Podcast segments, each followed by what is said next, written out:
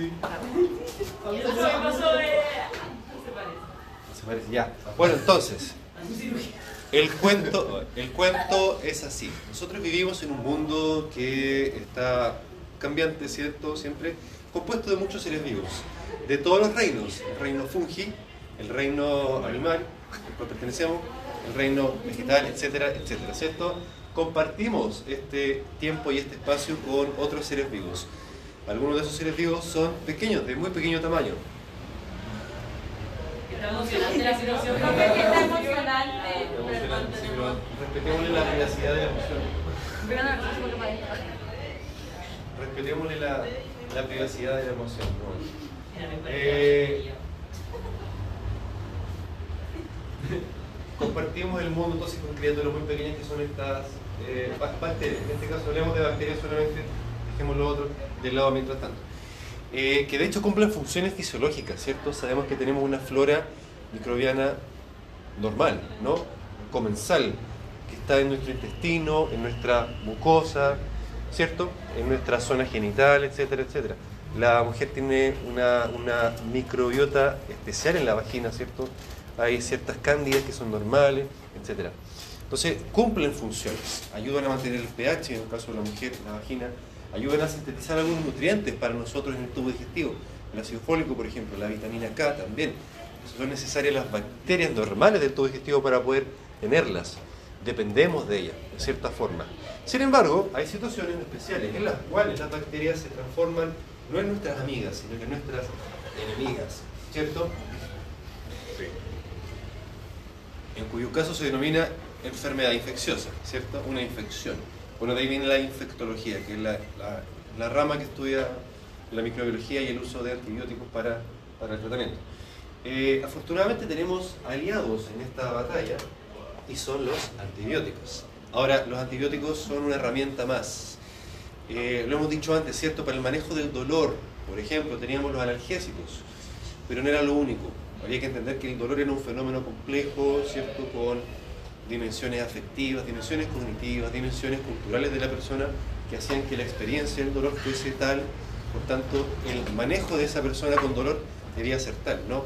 Comprenderlo, mirarle a los ojos, transmitirle calma, entender, etcétera, etcétera. No es solamente el fármaco. Aquí es lo mismo, en ese sentido. El antibiótico ayuda mucho, indudablemente, pero no es lo único. En odontología tendremos que hacer una exodoncia, una, un debridamiento, una cirugía, francamente, etcétera, etcétera, etcétera. No es solamente el antibiótico. Eh, ahora bien, el antibiótico no, no todo es bueno, no todo es bonito. Siempre hay un lado malo, para todo en la vida. Nada, no todo lo que brilla es oro, no sé si. No sé. Eh, el lado malo, el lado malo de los antibióticos es que está este fenómeno de la resistencia a antibióticos, que ustedes bien saben bastante por microbiología, ¿cierto? ¿Qué saben? ¿Qué saben realmente de resistencia a antibióticos? Antimicrobianos, en verdad. La gente toma amoxicilina cuando está resfriada. Que la gente toma amoxicilina cuando está resfriada, por las puras, ¿cierto? Y la va a cachetear bien cacheteada. Quizás no la va a cachetear, pero sí le va a educar, le va a decir, no, no es lo correcto. Cacheteela intelectualmente. Cacheteela intelectualmente. Cacheteela moralmente también. Eh, la resistencia a antibióticos es un fenómeno que crece, se agrava año a año. Eh, no sé, en YouTube uno puede ver animaciones de cómo va, el gráfico, cómo va empeorando, se va poniendo de verde a rojo conforme van pasando los años, porque efectivamente las bacterias que enfrentamos en el mundo son cada vez más resistentes. Y eso hay que entender que hay una base, sí, natural de, de bacterias que tienen resistencia normal, ¿no? Así como nosotros generamos mecanismos de resistencia para sobrevivir, construimos ciudades que nos protegen de las tormentas, de los rayos del sol. Las bacterias también construyen sus propios mecanismos. Los biofilms, los biofilms, ¿se acuerdan de los biofilms? Construyen sus comunidades ahí de, de- protegidos por esta estructura. eh, por tanto, buscan sobrevivir al igual que nosotros. En el fondo nosotros somos bacterias en el universo. Eh, el problema es que en, en esta interacción, que es relativamente virtuosa entre las bacterias y los seres humanos, eh, al empezar a usar antibióticos lo que hacemos es cambiar las bacterias, cambiarlas. a grandes rasgos cambiarla. Van, van ocurriendo algunos cambios que vamos a mencionar después que hacen que la bacteria cambie, es otra. Por tanto, también nuestra propia salud puede ir cambiando, no solo porque las infecciones sean más severas, sino que también a largo plazo, con las mutaciones que van acumulando las bacterias, pueden ir pasando cosas que quizás ya estén pasando, pero no las estamos documentando, no las estamos estudiando. No sé, no se sabe. Porque este fenómeno, como digo, cambia, cambia y cambia. Los que son responsables del 10% más o menos de antibióticos en el mundo. El restante 90% entre la agricultura y la medicina, y la medicina es súper amplia vascular, diabetes, etcétera, etcétera. Y agricultura es otro gran, gran porcentaje de aquello. Por tanto, el, panorama es que la cosa va empeorando, va a tender a empeorar conforme pasen los años. En ese mundo microbiológico ustedes van a entrar a trabajar, un mundo que es más o menos adverso. Bueno, siempre lo ha sido, pero, pero el cambio es constante. Entonces igual hay que estar siempre atentos a ir, preparándose año a año con la ir preparándose años a años e ir estudiando. Eh, un poco de historia. ¿Cómo parte el punto del uso de los antibióticos? Año 36. Ese colega que está aquí, doctor Domac, eh, demuestra la utilidad clínica de la sulfaninamida alias Prontosil, el nombre comercial, para el tratamiento de enfermedades infecciosas. Había comenzado una nueva era. Indeed, como dice en inglés, de hecho, eh, ocurre este gran boom de, uso de antibióticos para enfermedades infecciosas que viene a salvar vidas. El joven Teodoro Roosevelt, salvado por una droga milagrosa.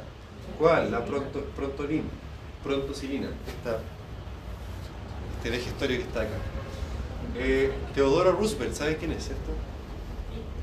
¿Sabían ustedes que los ositos Teddy se llaman Teddy en honor a Teodoro Roosevelt porque le dijeron que disparara al oso que estaba en la casa, creo, y él dijo, no, no le voy a disparar.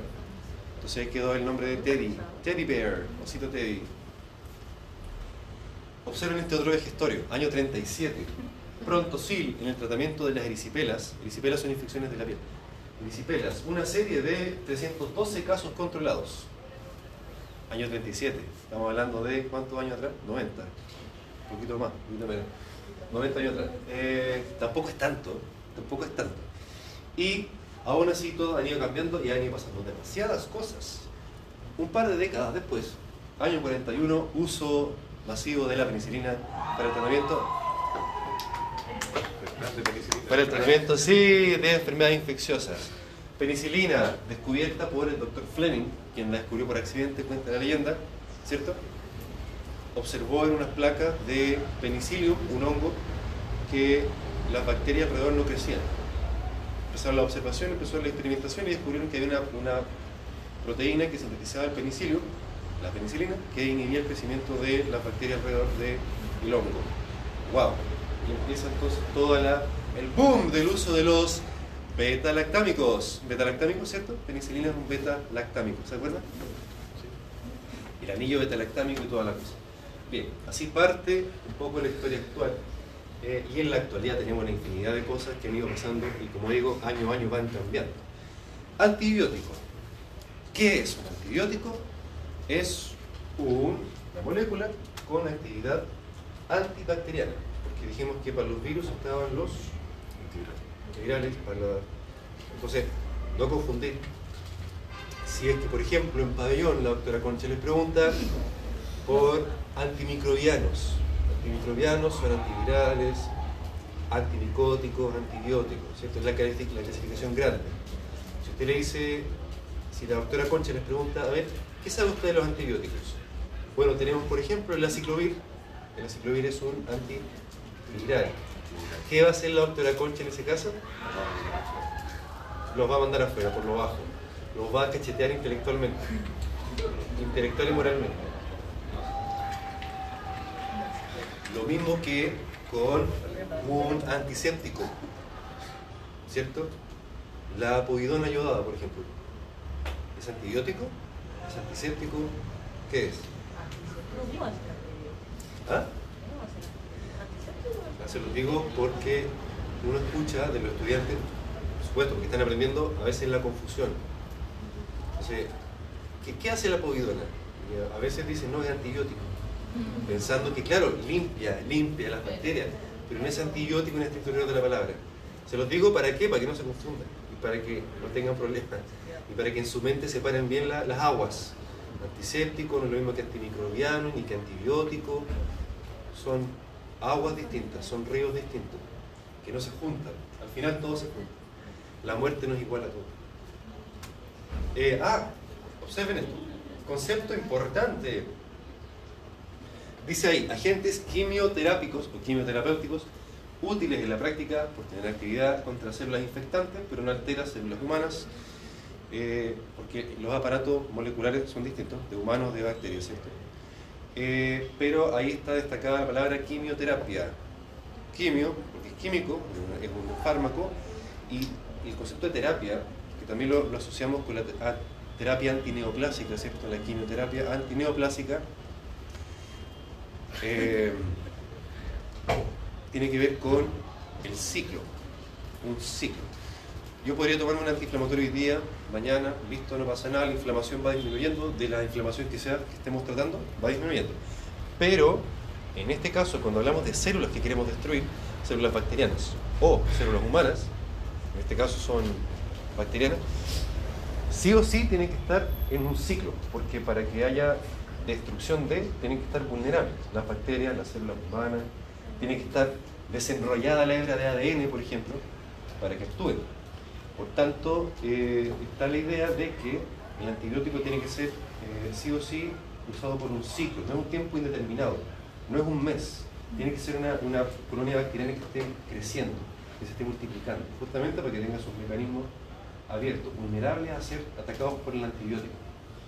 Y por eso es que siempre son ciclos, son 7 días, son 10 días, son 14 días. ¿Cierto? Y si se logra demostrar que es suficiente con 3 días, mejor todavía. El ciclo. Y chao, corta. Por eso también tenemos que estar grabada la idea de que uno empieza con el antibiótico y tiene que terminarlo, ¿cierto? Para aprovechar el ciclo completo de crecimiento de la población bacteriana. Si no hay que partir de nuevo, pero eh, esas bacterias ya estuvieron expuestas a ese antibiótico. ¿Y qué puede pasar si ya estuvo expuesto ese ciclo, esa población bacteriana a ese antibiótico? Resistencia. Y puede que el antibiótico ya no sirva, hay que pensar en otro, lo que aquí es malo, hay que comprar otro antibiótico, hay que exponerse a otra molécula, riesgo de alergia, riesgo de interacciones farmacológicas, etcétera, etcétera. Por tanto, hay que saber usarlo bien. ¿Me siguen o no me siguen? Maravilloso. Los antibióticos pueden ser de origen natural, como el mismo caso de la penicilina. Pueden ser sintéticos o semisintéticos. Eh, tienen diversos orígenes. Pero lo más relevante es recordar primero que todo la famosa clasificación de... ¿Cómo se clasifican?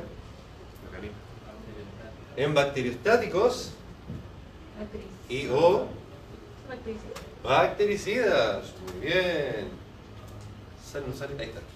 ¿Cuál es la diferencia entre uno y el otro? El bactericida mata las bacterias, el bacteriostático las detiene. Muy bien. Detiene el crecimiento o las mata.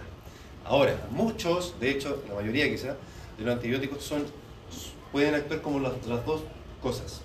Sin embargo, eh, hacen, un efecto a dosis bajas y otro efecto a dosis altas. Em, lo cual igual tiene sentido, ¿no? Porque finalmente, ¿dó- ¿dónde, ¿dónde pongo la diferencia si voy a la bacteria misma? O sea, ¿por qué detiene el crecimiento y no la mata? ¿O por qué mata pero no detiene el crecimiento? No, es tan separable una cosa de la otra. No sé si me entienden. Eh, sigue siendo, muchas veces sigue siendo la misma molécula, con el mismo mecanismo, pero que a dosis bajas no, no alcanza a bajar por sí solo la población bacteriana, solo la detiene. Y algunas veces ese mismo fármaco dosis más altas ya tiene un efecto donde se observa que tira para abajo la población bacteriana.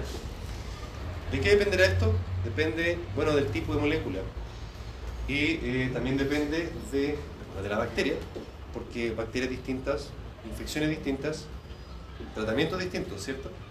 Pero también depende de cuál es la gran, gran, gran diferencia, desde el punto de vista metodológico al menos, de estudiar fármacos en el laboratorio o estudiarlos en el paciente. La gran diferencia. Que hay un paciente. Hay un paciente, justamente. Eh, por tanto, siempre está el freno de que, mm, claro, de que no puedo producir más daño. Bioética, ¿tuvieron bioética, no? Todavía no, ya. No quiero producir más daño de lo que ya hay, ¿cierto? Nunca. Eh, por tanto, si tengo un medicamento que a, dos, a dosis bajas, ¿cierto? Alcanza para efecto bacteriostático y podría ser bactericida si es que lo ocupase a dosis más altas, pero dosis más altas en el ser humano pueden ser tóxicas, hasta ahí ¿cierto? Me quedo con lo bacteriostático. Por eso es que desde el, lado de, nosotros que trabajamos en clínica con pacientes, nos separamos así, bacteriostático bactericida. En realidad, si lo estudiásemos del otro lado, del laboratorio mismo, una molécula puede ser bacteriostática a dosis X y bactericida a dosis 3X, por ejemplo. Pero el concepto nuestro con pacientes tiene que ver con eso, porque obviamente tengo restricción, no puedo llegar y usar amoxicilina todo lo que yo quiera. Es una cierta dosis que debo cuidar, que me debo aprender, que debo saber cuándo sí, cuándo no, para qué infecciones, para qué enfermedades, para qué procedimientos, etcétera, etcétera. Todo eso que ir aprendiendo, por supuesto que eh, especialidad por especialidad, en cirugía, en ropo, en trauma, en pediatría, etcétera, etcétera, etcétera. ¿Qué me dice? ¿Sí o no? Maravilloso. ¿Cómo vamos? ¿Alguna pregunta que quisieran hacer? ¿Comentario, queja o lo que sea? Esto creo que normal- normalmente sí lo hacen, pero ustedes no pudieron hacerlo por razones obvias, por la pandemia. Eh, es un cultivo, ¿cierto? Hagámoslo. Démosle. ¿Sí? Pide el Consigámonos, laboratorio y lo nos, hacemos. nos conseguimos, Ahora, aquí ustedes ven una plaquita con un medio enriquecido donde pusieron poblaciones, una bacteria, ¿cierto?, que creció y después le metieron estos discos que tienen antibióticos. Aparece otro, otra, otro doble concepto. Si vemos que las bacterias están en el medio, están, lo amarillito son las bacterias. Si vemos estos discos, vemos que la bacteria responde al antibiótico, ¿cierto?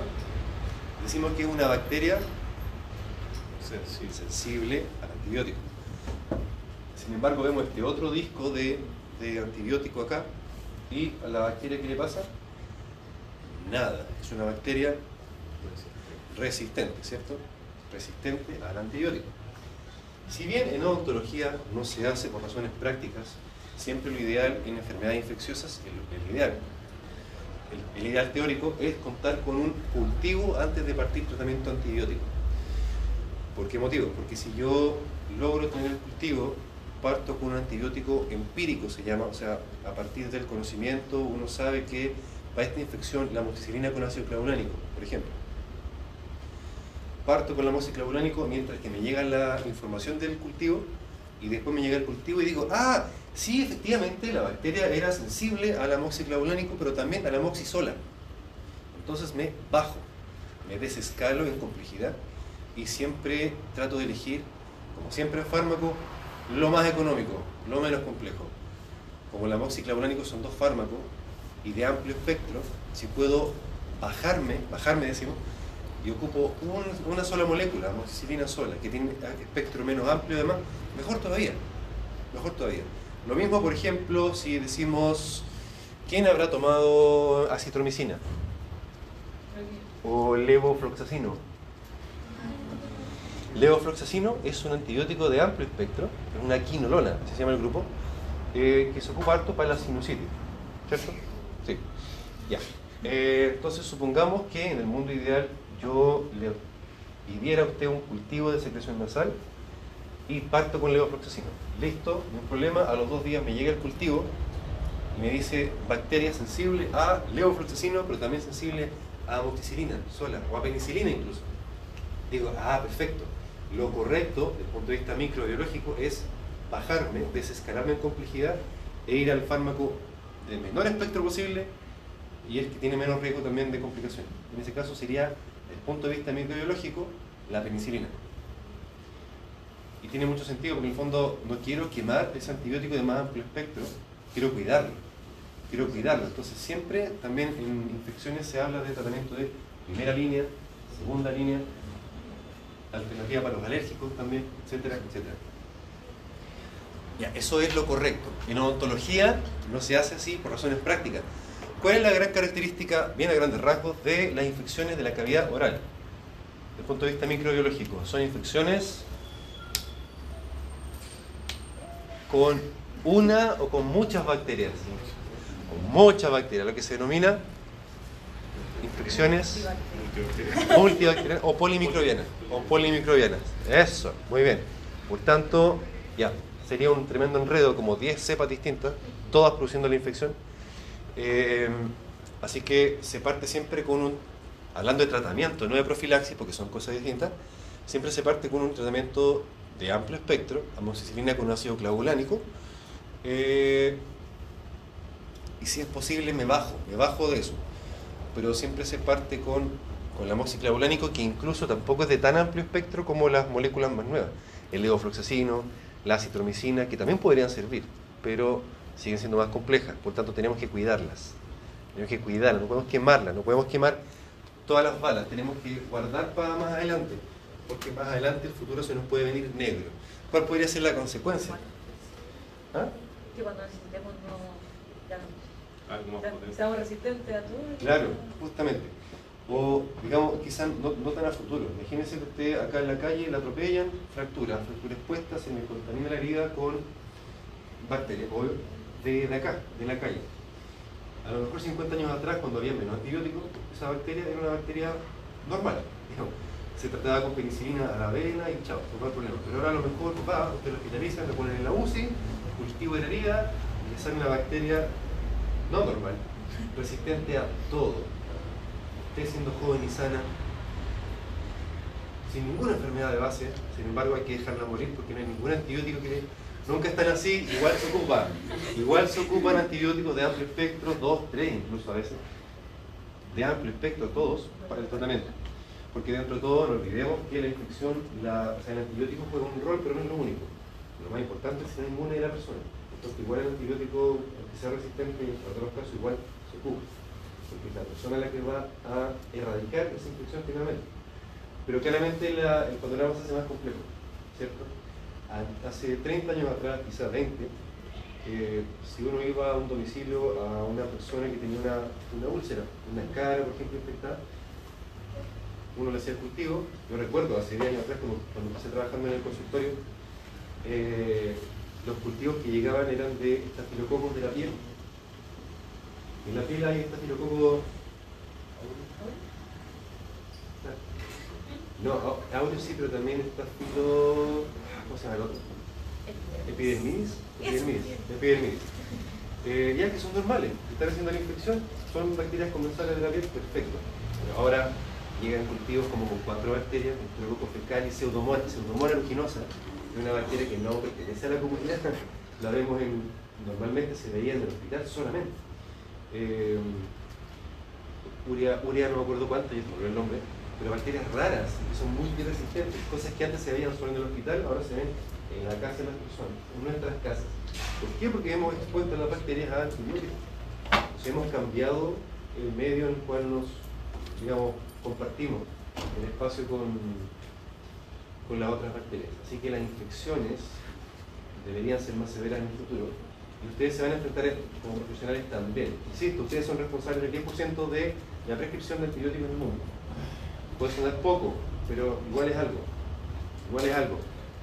Y desde hoy ustedes tienen esa responsabilidad. Ahora que saben, no pueden no saber. Ahora que ya lo saben. ¿Se acuerdan del mono de pensamiento crítico que veíamos en pensamiento crítico? Un mono que le quedaba grande la pieza y que apagaba la luz. ¿Se acuerdan? ¿cómo Un olvidar mono los feo, que era bien, bien feo. Ya, pues, no, no tenemos la opción de... Nosotros no podemos apagar la luz, porque ya, ya lo sabemos. No podemos retroceder. No hay vuelta atrás. Bueno, siguiendo con la materia, tenemos una yapa de los antibióticos que se llama efecto postantibiótico. ¿Quién se acuerda de esto? ¿Qué es el efecto postantibiótico? Como la sus, también se hablaba de la sus sustantividad. Eh, eso. Atención, resulta que los antibióticos se observa en cultivos controlados que eh, aún aunque se retire el antibiótico de la población bacteriana, las bacterias no quedan como atontadas, no vuelven a crecer como crecían antes de la introducción del antibiótico, sino que se demoran un poquito más. Observad el gráfico en pantalla. Tenemos dos poblaciones bacterianas, una en la línea azul oscura y otra en la línea azul clara. Apenas se ve, pero algo se ve. En la línea azul oscura es la población, la muestra de control, ¿cierto? Control en todo esto significa que no se le intervino, solo se le observó, ¿cierto? Eh, se introdujo la- las bacterias en el medio enriquecido, al principio se demoraron y después empezaron a crecer, crecer, crecer, crecer, crecer, hasta que se le acaban los recursos, como le pasa a los seres humanos también. Eh, sin embargo, en la línea azul clara vemos la población de bacterias que eh, o sea, ya, ya había crecido incluso, se introduce en el medio enriquecido, pero con antibióticos también, y las bacterias empiezan a morir. E incluso llega un punto en el cual se remueve el antibiótico de la muestra, lo sacan, sacan las bacterias de ahí. La flechita verde, ¿la ven, cierto? Esa que está ahí, ya. ¿Y qué es lo que sucede? Desaparece el antibiótico, pero las bacterias empiezan a crecer al tiro. ¡No! ¿Qué observamos? Se demora, en este caso cerca de 3 horas, antes de recuperar la pendiente normal de la curva para crecer las bacterias. Esto es una yapa, si le digo yo, una- un regalito que nos permite usar menos antibiótico de lo necesario, digamos, lo cual es bueno. Exponer al paciente a menos cantidad de moléculas lo hace más cómodo en cierta forma, se puede tomar dos veces al día, tres veces al día, es una, especie de ayuda. De hecho, cada vez más van saliendo antibióticos que se toman una sola vez al día, como el león, asesino, por o la citromicina. Eh, con la- las penicilinas, incluyendo la amoxicilina, no están así, pero digamos, la medida que se van sintetizando nuevas cosas, va mejorando. Ahora, viajemos al mundo microbiológico y pensemos cómo es que trabajan los antibióticos, qué es lo que hacen en las bacterias. Ese monito resume, eh, contrapone los mecanismos de acción de los antibióticos al lado azul con eh, mecanismos de resistencia. Los dos los vamos a empezar a ver ahora uno por uno. Pero aquí están enumerados los mecanismos de acción que tienen los antibióticos en general. Son cinco y se repiten para todos.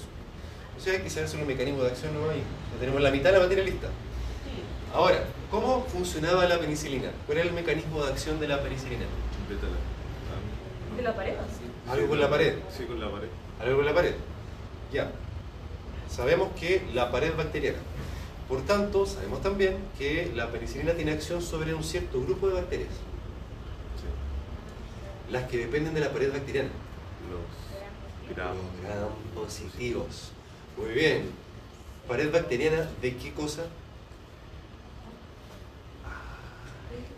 ¿De qué cosa? La pared bacteriana está compuesta de qué cosa? Ay, de estas cositas. Unas cositas. Son. ¿Con qué letra empieza? son ¿Ah? ¿Con qué letra empieza? Con P.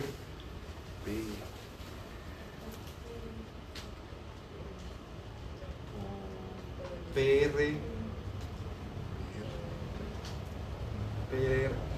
PR. Pro. Pro. Ah. Pro. Proteo. Proteoglicano. Proteoglicano. Bien. Proteoglicano. Bien. Ya. Entonces ya sabemos que la penicilina tiene acción sobre gram positivo, necesariamente. Ya. Perfecto.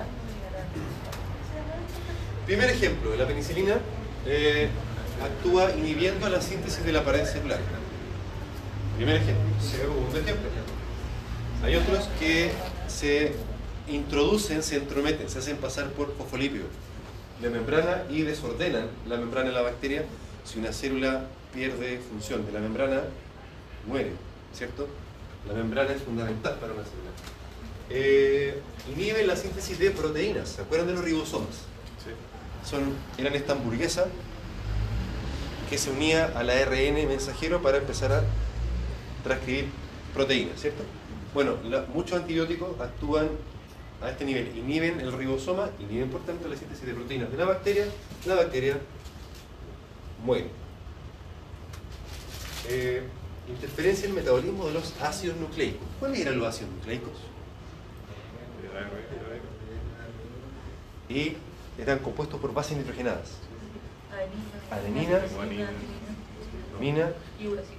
y uracilo. Bien, esos cinco, muy bien.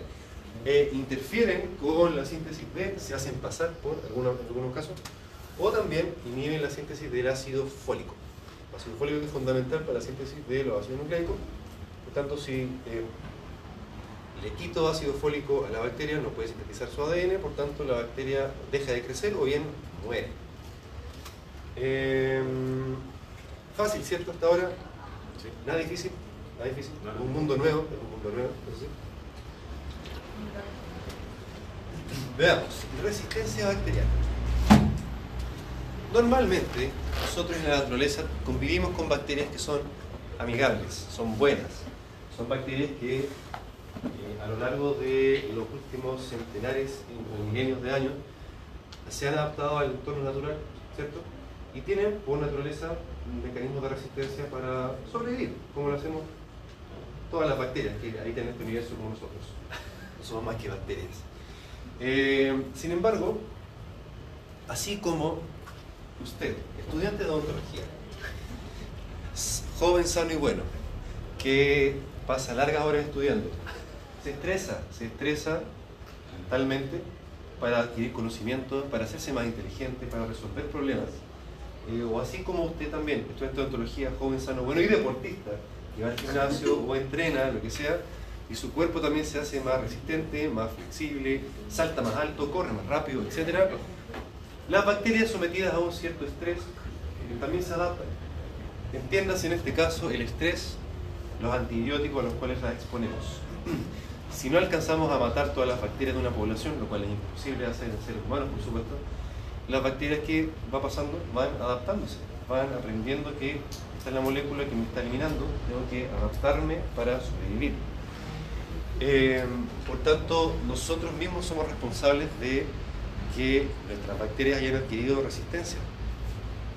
El solo hecho de tener la amoxicilina guardada en el cajón del velador o en el botiquín del baño está exponiendo a las bacterias de mi velador, de mi baño, a la amoxicilina.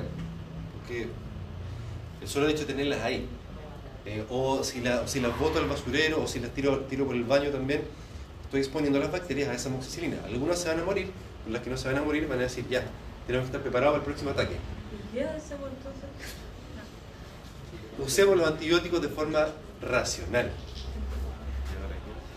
Eh, las bacterias son malditas en términos de que se adaptan rápido. De un día para otro son capaces de adquirir mecanismos de resistencia que van en sus genes.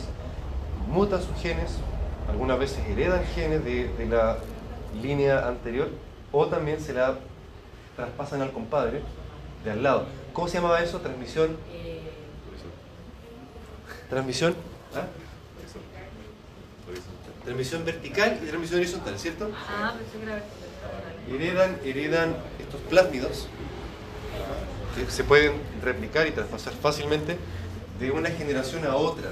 Y de verdad que de una generación a otra. En el hospital pasa, yo lo vi muchas veces cuando era interno, cuando era interno hace ya más de 10 años, imagínense. Imagínense cómo será ahora.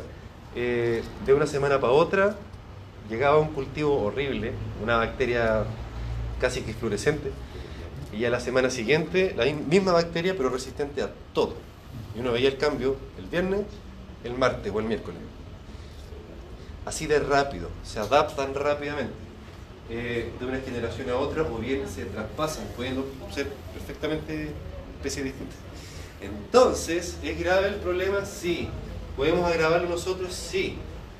Pregunta que tenemos que hacernos, ¿cómo entonces diantes resisten las bacterias el ataque de los antibióticos? Bueno, depende de la bacteria, también depende del antibiótico. Primero, hay bacterias que le cierran la puerta al antibiótico. ¿Por qué? Eh, como toda molécula, los antibióticos igual tienen afinidad por ciertos sitios de acción, por ciertas moléculas, ¿cierto? Eh, se alejan de una, se acercan a otra.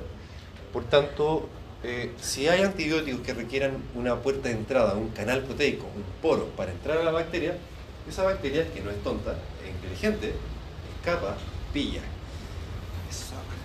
Eh, puede mutar su poro proteico, puede mutar su canal y el antibiótico ya no lo reconoce y por tanto ya no puede entrar, ya no puede hacer efecto. Ese es un mecanismo de resistencia. Otro mecanismo de resistencia ¿Cómo se llamaba? ¿Cómo se llamaba la enzima que destruía la penicilina?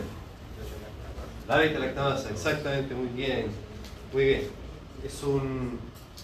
Las beta-lactamasas son ya un mundo aparte. Son como 50, 100 tipos de beta-lactamasa descubiertas. Esas cuentas más habrán. Y eh, bacterias que son capaces de sintetizar beta-lactamasa que van al anillo beta-lactámico del antibiótico y lo cortan, se lo hacen chupete. ¿Y qué pasa con ese antibiótico? Ya no sirve. ¿Y qué pasa con esa bacteria? Sigue viviendo. Sigue viviendo feliz de la vida. Mientras nosotros estamos ahogados en este mar, en este valle de lágrimas. Eh, bombas de flujo. Si entra el, el, antibiótico a la bacteria, es capaz de, eh, así como tienen poros por los cuales ingresan, nuestras células ¿cierto? tienen canales de sodio, de potasio, de todo que permiten el paso de, de en ese caso. La bacteria igual es capaz de desarrollar mecanismos de expulsión. Canales proteicos, por ejemplo, de transporte activo o transporte facilitado para sobrevivir ese ataque. Otro que es muy prevalente, sobre todo en bacterias que son naturalmente resistentes a penicilina, como por ejemplo, ¿cuál? ¿Cuál? ¿Cuál? Había una bacteria gram positiva que naturalmente resiste a beta-lactámicos.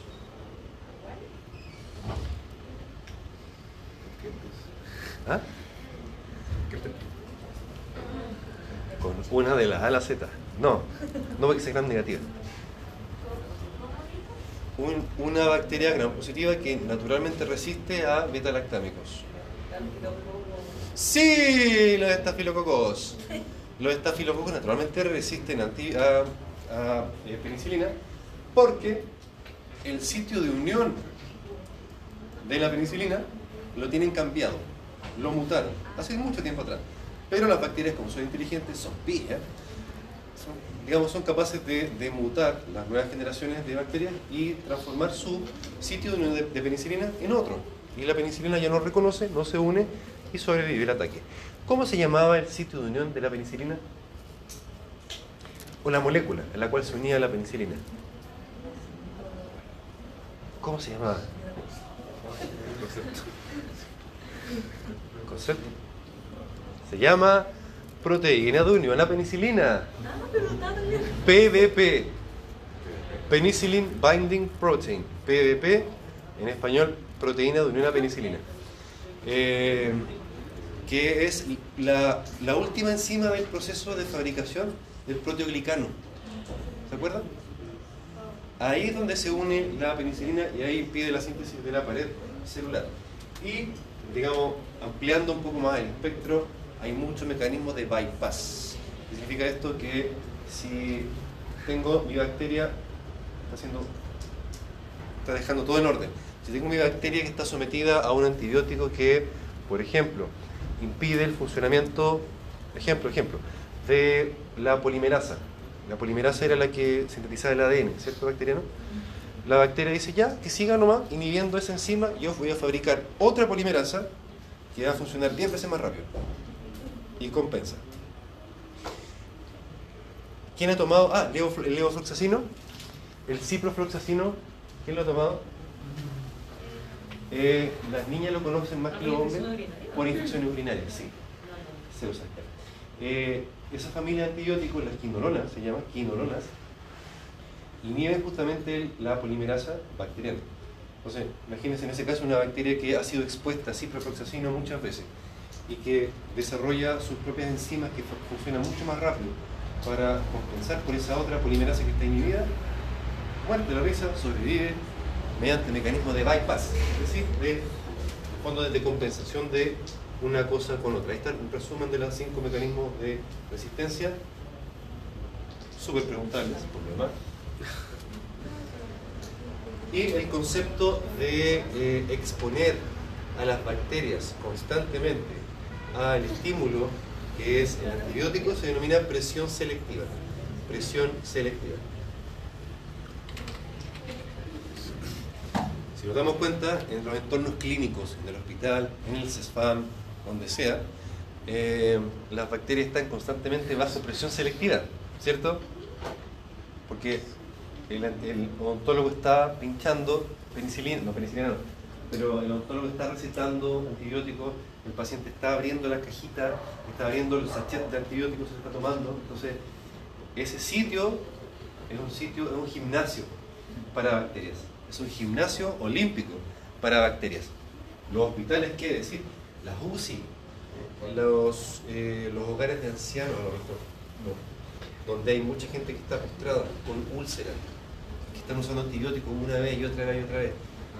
Eso es una piscina olímpica para bacterias, para bacterias que se fortalecen y se fortalecen y se fortalecen. Y ustedes van a heredar ese mundo con bacterias más resistentes que las que yo conocí. Dígame. En microbiología había comentado el profe, o sea, un tema aparte, pero con nariz. Ya, ya, sí. Eh, de que los hospitales había una nueva como idea de una arquitectura para hospitales, por así decirlo, porque está como muy como caja, como que circula dentro de las bacterias, como que es un gimnasio, se entrenan, se y al final son muy potentes los hospitales, entonces igual influye la arquitectura Claro que sí. y de cómo se liberan como el ambiente. Había Sí. como harto estudio, y era bastante interesante Sí. el tema de hecho. Sí, eh, el uso, por ejemplo, es antiguo, sí, pero no se hace en ninguna parte, igual es caro. Las presiones positivas. O sea, que, que el aire siempre salga para salga Claro. para afuera. Claro. ¿cierto? No, no, es que, no es que el aire con todas las partículas sino que claro, salga para adentro. Sino que, que, que es lo que debería hacerse, por ejemplo, en, los, en las habitaciones de aislamiento. Los pacientes con tuberculosis que deben estar en piezas con aislamiento con eh, ventilación con presión positiva. O sea, no sé, pues, una especie de aire acondicionado, pero que chupa el aire y todo lo bota para afuera. Y acá adentro, digamos, el, el aire de acá adentro solamente va en esa dirección. Pero para eso hay que construirlo justamente de modo que Sí. eh, no sé qué mecanismo podrán ocupar, ya escapa de mi conocimiento, sea en ese sentido. Y si yo abro la puerta, que no se me vaya para allá el aire, sino que igual nomás. Claro. Es súper interesante, es súper interesante. Es el futuro, pero es, es costo. Así que son desafíos. Bueno, para no hacer Desafío, sí, no. O sea, yo voy a seguir trabajando en su generación, así que eh, desafío para todos nosotros. Bueno, eh, uso racional de antibióticos se llama a el conjunto de estrategias que usted haga para cuidar los antibióticos. Si la doctora Concha les dice, "Ya, ¿qué, qué sabe usted del uso racional de antibióticos? Usted le va a responder todo esto que está aquí. Eh, bueno, esos monitos son monitos animados que puse para darle color a la presentación, pero son consejos que en verdad son como básicos. Pero por muy básicos que sean, como bien dicen, el sentido común no es tan común. Eh, igual incurrimos en estos errores. ¿Quién no habrá tomado amoxicilina por si acaso? Por un resfrío. O en el cajón del velador, el botiquín del, del- del papá o de la mamá, o de la tía o de la abuelita, nunca falta la amoxicilina, por decir algo. Y de repente van y se toman la amoxicilina, se toman una, no, ya me sentí mejor. Ya, qué bueno, pero igual ya fue una, el daño ya está hecho. Ya hubo exposición, ¿cierto?, de bacterias a eso. Eh, ¿Cómo hacemos la diferencia aquí y ahora? Y ustedes ahora son los responsables. Ustedes son los que tienen este conocimiento ahora y por tanto ustedes van a ser los posibles agentes de cambio. Usted va a ser la doctora, el paciente va a hacerle caso a usted. La familia no, porque la familia nunca le hace caso a uno. No sé si lo, ha- lo han vivido ya. Pero al menos con los pacientes sí, van a tener la posibilidad de orientar, educar, informar de buena forma. Aprovechen ese poder, úsenlo con gran responsabilidad. Porque pueden salvar el mundo, como Spider-Man. Eh, ya. Como Pinky Cerebro. ¿No? Eso. Pinky. Bien. eh, primera cosa. Estudie harto. Nunca deje de estudiar y de aprender. Y sepa cuál es la etiología microbiológica de las infecciones para poder tratar con antibióticos cuando corresponde. Si usted, supongamos, ahora que sabe todo esto, se toma un antibiótico cuando esté resfriado, las penas del infierno para usted. Yo mismo voy a ir de noche vestido de negro, con un pasamontaña, me voy a escabullir por, el patio, le voy a pasar un jamoncito a los perros, voy a entrar a su habitación y le voy a hacer bullying, porque eh, es un grave error y además es incorrecto por todo punto de vista. O sea, si estamos planteando una sospecha de una infección viral, además, y usamos un antibiótico, no, no se cruzan los canales de comunicación, no se tocan. No tiene ningún sentido, al contrario, estamos, insisto, exponiéndonos y exponiendo a las bacterias a mayor presión selectiva vamos contribuyendo a este gran fenómeno que es la resistencia antibacteriana, que es transversal e internacional. Probablemente los únicos países donde no tienen este problema son los países africanos, que no tienen antibióticos. Solo por eso, digamos, solo por eso. Pero en todos los países desarrollados, de norte a sur, de este a oeste, este es un problema que existe. Así que cuando se que se vaya a trabajar, incluso a África, también eh, lo va a enfrentar, sí o sí. En veterinaria, por ejemplo, también. Imagínense la cantidad de, con lo diverso que es la veterinaria, eh, cómo resolver, cómo enfrentarlo. Diga. Hace un tiempo atrás que salió, no era una cuestión de investigación de una noticia ¿Ya? de que con los deshielos están generando que están liberándose como los virus, bacterias antiguas. Sí, que, que no, no, estaban, no estaban en nuestro medio, pero ahora sí van a estar. Claro. Entonces, sí, pues imagínense, imagínense. Pero sí, de eso mismo han hablado del tema de eh, cuando descubren cosas antiguas, como las vómitos, el que abra su, su ataúd, por así decirlo, sus cosas, eh, ha liberado bacterias y todo eso. Que antes de Pero claro. Sí, ahí, ahí Nuestra huella en este planeta, por las buenas o por las malas, no va, no va a ser. No va a ser gratis. No es gratis ya. Eh, Siempre, concepto súper importante, siempre más vale ser económico en todo sentido el fármaco. No solo mientras menos mejor, menos cantidad, sino que microbiológicamente hablando, mientras más bajo el espectro, mejor todavía. Eh, entre amoxicilina y ácido clavulánico o levofloxacino, donde el leo tiene más amplio espectro que la amoxicilina, siempre en la medida de lo posible la amoxicilina con clavulánico. Y si en alguna situación especial, como pasa en la profilaxis, puedo preferir amoxicilina si no ha sido clavulánico, mejor todavía. Y si el día de mañana se demuestra que basta y sobra con, la penicilina para hacer la profilaxis, me bajo la penicilina, mejor todavía.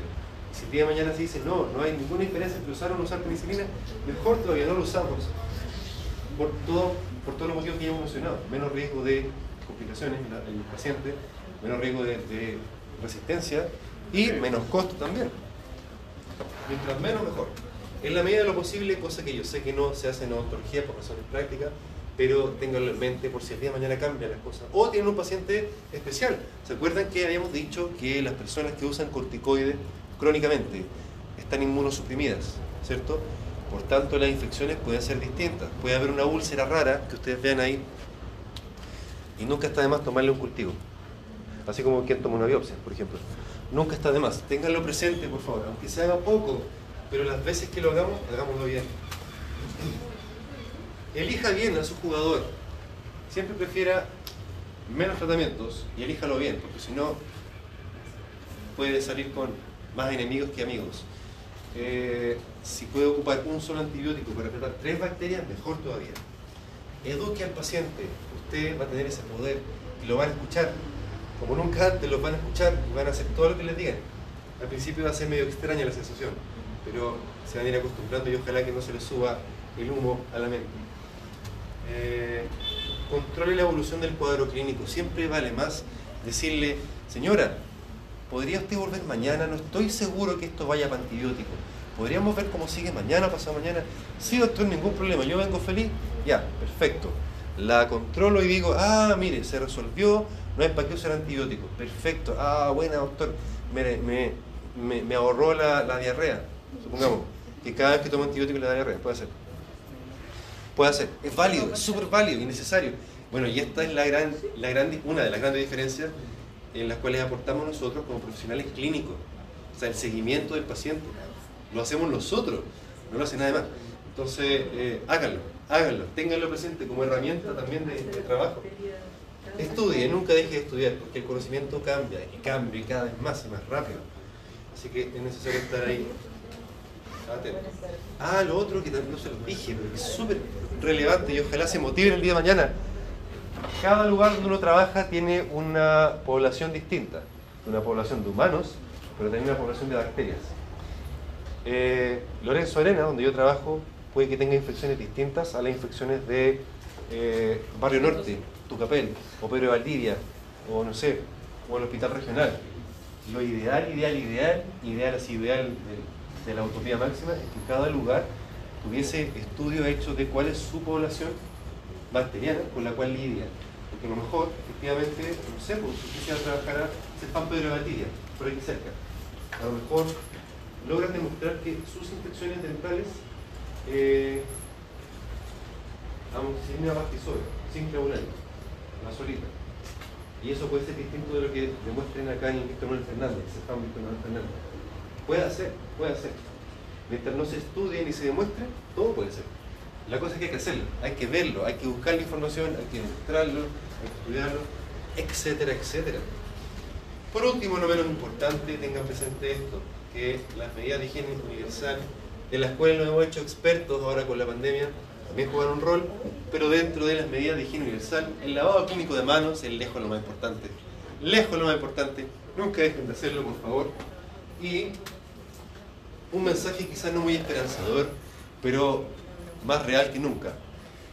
Dice, el uso masivo de antibióticos ha provocado un incremento progresivo de cepas bacterianas resistentes.